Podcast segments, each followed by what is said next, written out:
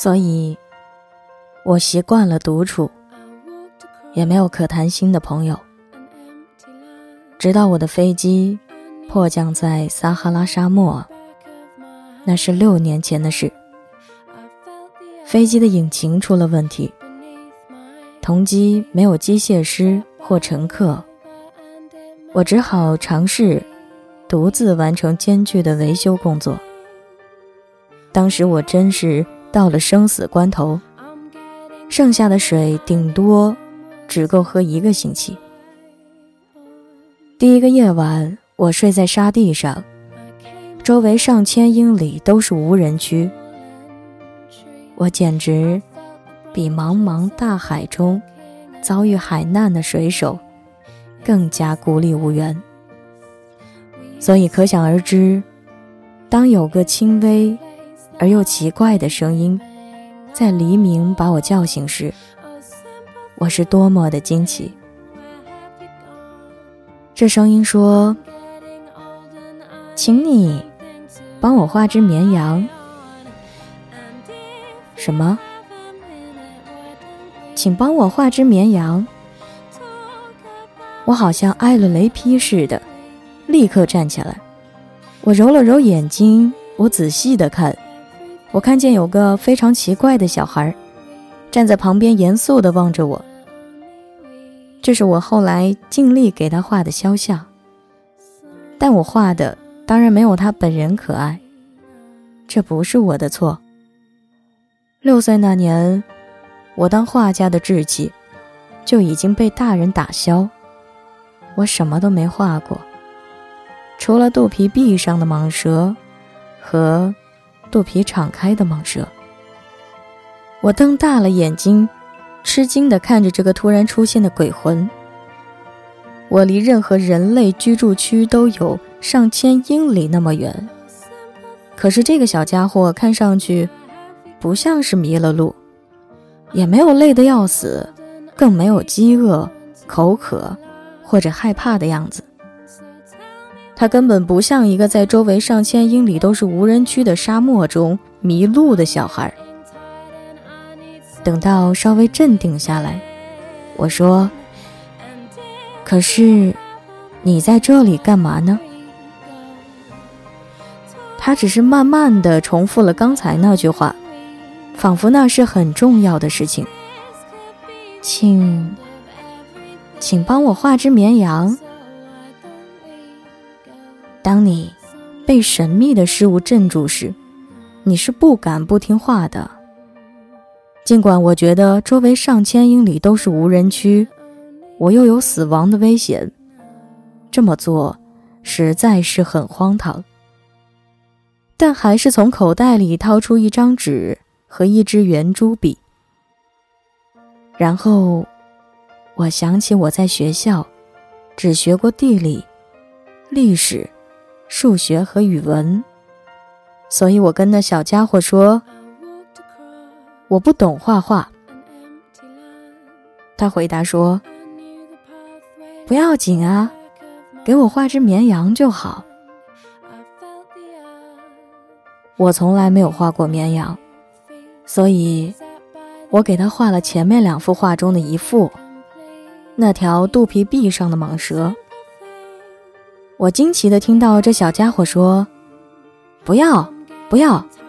我不想要吞下大象的蟒蛇，蟒蛇非常危险，大象非常笨重。我住的地方很小，我需要绵羊，请给我画只绵羊。”于是，我替他画了。他仔细地看了看，然后说：“不要。”这只绵羊已经病得很重，给我重新画。我画了。我这位朋友憨厚的轻笑起来。你看，这不是绵羊，这是公羊，它有两个角。所以，我又重新画。但就像前面两幅，它也被拒绝了。这只太老了。我想要一只活得很久的绵羊。我不耐烦了，因为急着要去把发动机拆下来，所以潦草的画了这幅图。我随手扔给他，并说：“这是个箱子，你想要的绵羊在里面。”但让我非常意外的是，这位小评委显得很高兴。这正是我想要的。你觉得绵羊要吃很多草吗？怎么了？因为我住的地方非常小，应该够大的。我给你的这只绵羊也非常小。他低头去看那幅画，也不是很小啦。你来看啊，他睡着了。就这样，我认识了小王子。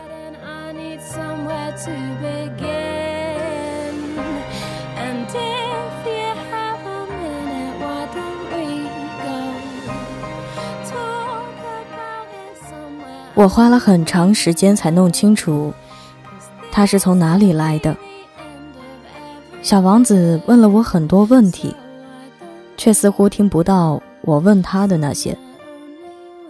我对他的了解，是在闲聊时零碎的、慢慢积累起来的。例如，当第一次看到我的飞机时，他问我：“那是什么东西呀？”那不是东西，它能飞，它是飞机，是我的飞机。我很得意的告诉他我能飞行，他听到之后大声说：“真的呀？那你是从天上掉下来的吗？”“是的。”我有点惭愧的回答。“哦，真有意思啊！”小王子发出了可爱的笑声，这让我感到很生气，因为我不希望别人对我幸灾乐祸。他接着又说。原来你也是从天上来的，你是哪个星球的呀？这时我突然明白他为什么会神秘地出现在这里，于是我迫不及待地问：“你是从其他星球来的吗？”但他没有回答，他只是轻轻地摇头，盯着我的飞机看。确实，做这个东西，你飞不了那么远。他陷入了久久的沉思，然后他从口袋里掏出我的画，专心致志地望着他这件宝贝。可想而知，当时我对“其他星球”这几个字非常好奇，所以我又多问了几句：“你从哪里来，小家伙？你刚才提到的我住的地方在哪里呀？”你想把我的绵羊带到什么地方呢？他默默地思考了片刻，然后说：“你给我的这个箱子的好处是，晚上他可以把箱子当做他的家。当然，如果你听话，我会给你一根绳子，那你就可以在白天把它拴住，还可以再给你一根柱子。这个提议。”似乎让小王子感到很吃惊。拴住他，这个想法太奇怪了。但如果你不拴住他，他可能会到处乱跑，最后会走丢的。我的朋友又哈哈的笑起来。他能去哪里呀？到处都去，不停的向前走。听到这句话，小王子郑重地说：“那没关系。”我住的地方很小。接着，他不，接着，他不无悲伤的补充说：“就算他不停的向前走，那也走不了多远。”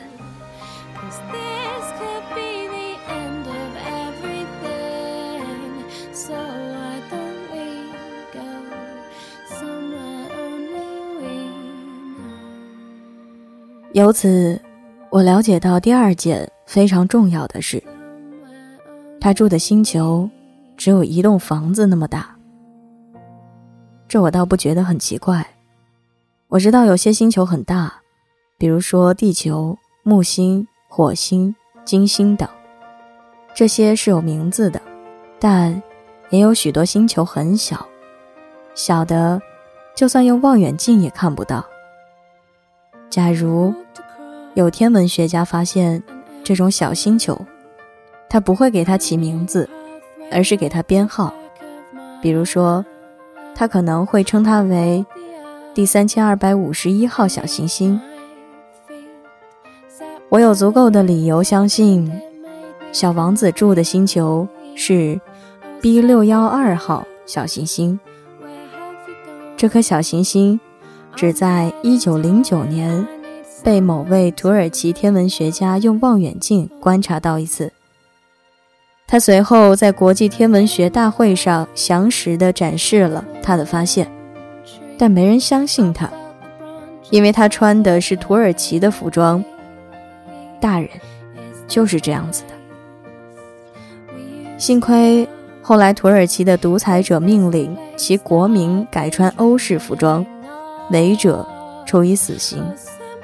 一九二零年，那位天文学家穿得非常气派。又在大会上讲述他的发现。这次，每个人都接受了他的证据。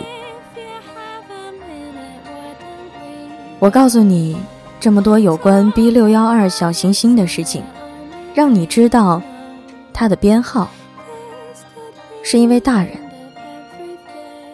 大人热爱数字。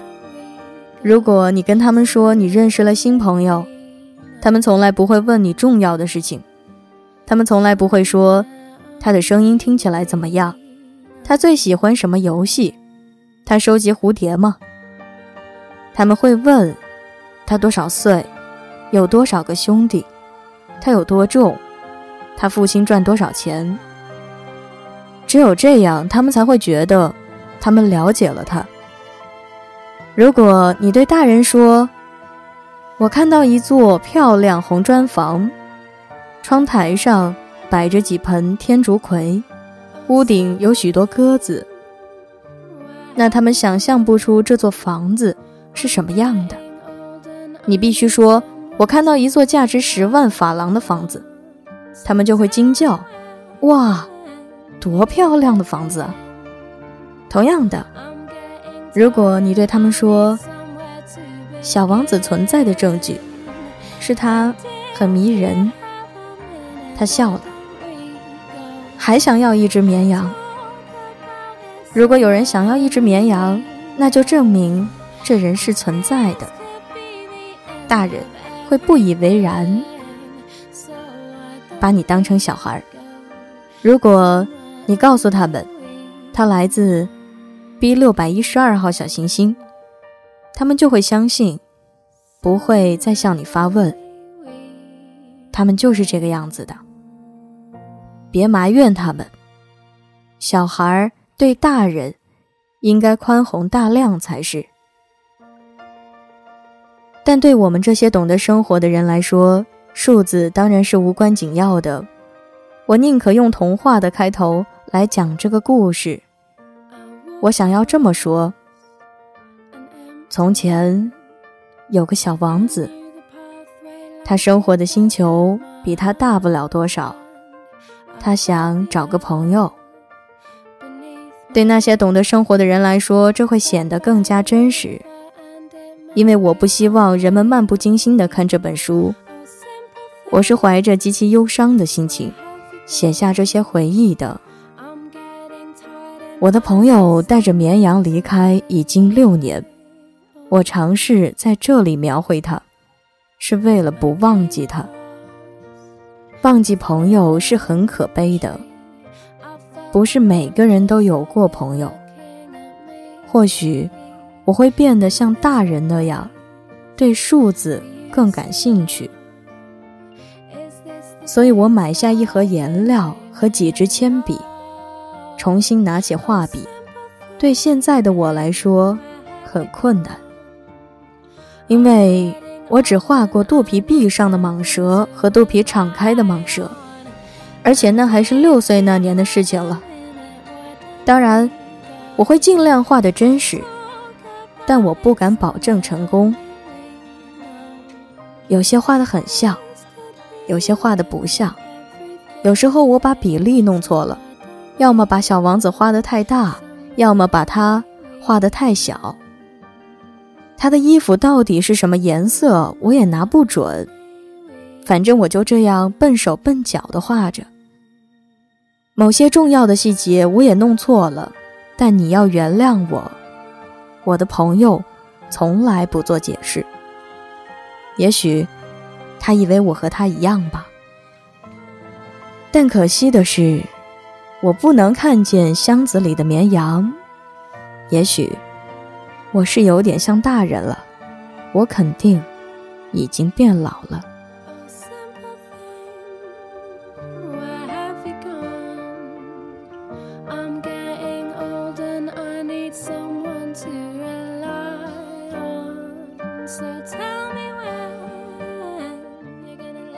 我每天都对小王子的星球、他的离开以及他的旅程有新的了解。这些信息是他在交谈中不经意透露出来的。就这样，在遇到他的第三天，我听说了猴面包树的祸害。这次又得感谢那只绵羊，因为小王子突然忧心忡忡地问我。绵羊真的能把矮小的灌木吃掉吗？是的，是真的。好啊，我真高兴。我不明白绵羊能把矮小的灌木吃掉有什么重要的，但小王子又问：“那么它也能把猴面包树吃掉了？”我跟小王子说：“猴面包树不是矮小的灌木。”而是像教堂那么大的乔木，就算他带上整群大象，恐怕也吃不掉一棵猴面包树。带上整群大象这个说法让小王子哈哈大笑。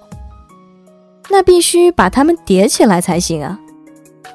但他又说了一句很聪明的话：“猴面包树在长大之前也是小树苗啊。”那倒是。但你为什么想要绵羊把小猴面包树吃掉呢？他的回答是：“这还要说吗？”仿佛这里面的道理是显而易见的，我只好绞尽脑汁自己弄明白这个问题。原来和所有星球相同，小王子的星球上有好植物和坏植物。所以那里就有好植物的好种子和坏植物的坏种子，但种子是看不见的，它们隐秘地沉睡在泥土里，直到有的种子突然决定苏醒，接着它会发芽。